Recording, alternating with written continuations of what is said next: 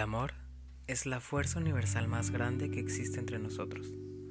Es capaz de manifestarse de mil maneras, en miles de personas simultáneamente. Sin embargo, no tengo ni la más mínima idea de cómo describirlo. He reído por amor, he llorado por amor y he aprendido por amor. Es por eso que para mí, la razón de nuestra existencia es esta energía misma que poseemos, y yo la llamo código amor. En el momento en que tu energía empieza a cambiar, cada vez estarás más cerca de encontrarte a ti mismo. Ese fue el resultado que obtuve tras una metamorfosis que duró más de medio año. Para ser precisos, gracias a la pandemia. Código Amor surge de la necesidad de ayudar, sanar y guiar a las personas durante mi viaje. Fui una persona que durante toda su vida se sintió solo y día con día lidiamos con problemas. Y esta es mi forma de hacerle saber a todo aquel que me escuche que no está solo. A lo largo de nuestra vida y experiencia física, pasaremos por etapas de crecimiento. Y es deber de todos nosotros el identificar el aprendizaje y cambio que nos dejó esa experiencia. Se pueden presentar en una relación amorosa, la pérdida de un ser querido, o quizá luchar con los prejuicios creados en sociedad.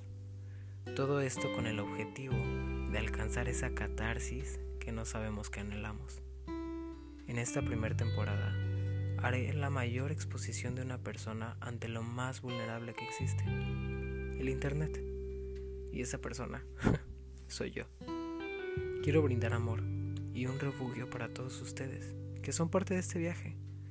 Así que lo justo, desde mi perspectiva, es que me abra al feroz y voraz mundo del Internet. No podría tener la decencia de ponerme a hablar de temas y problemas sin antes haber pasado por ahí. Pero lo que de verdad suena padre es utilizar tu plataforma y espacio para darle la fuerza que puede encontrar a tan solo una persona. Exponiéndome y enfrentándome a todas las críticas, envidias y tabús, podré alcanzar esa plenitud ante ustedes mis oyentes.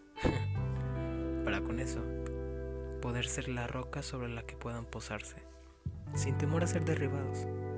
Estoy enamorado de la vida, de la persona que soy y la persona que estoy formando. Y toda esa gratitud es única y exclusivamente a toda la mierda que una persona debe pasar antes de tener ese deseo de despertar. Esto es energía. Primer parte de catarsis. Una historia con luz de luna.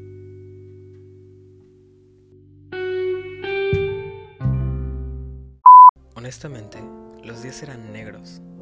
Todos los recuerdos que tengo de esa etapa son malos y los buenos se han ido. Fue tanto el pesar que pasé durante esa etapa que reprimí mis emociones para aparentar estar bien. Fue la máscara. Estaba cansado y de la misma manera me causaba un éxtasis el poder usarlo a mi antojo. Creo que lo más difícil durante esa etapa fue lidiar con el sentimiento post-suicidio, que claro, fracasé. Y en ese fracaso estuvo el detonante de una depresión e inseguridad aún mayor de la que ya tenía. Fue ahí cuando apareció. Tenía principios de esquizofrenia y no sabía qué hacer. Tenía 14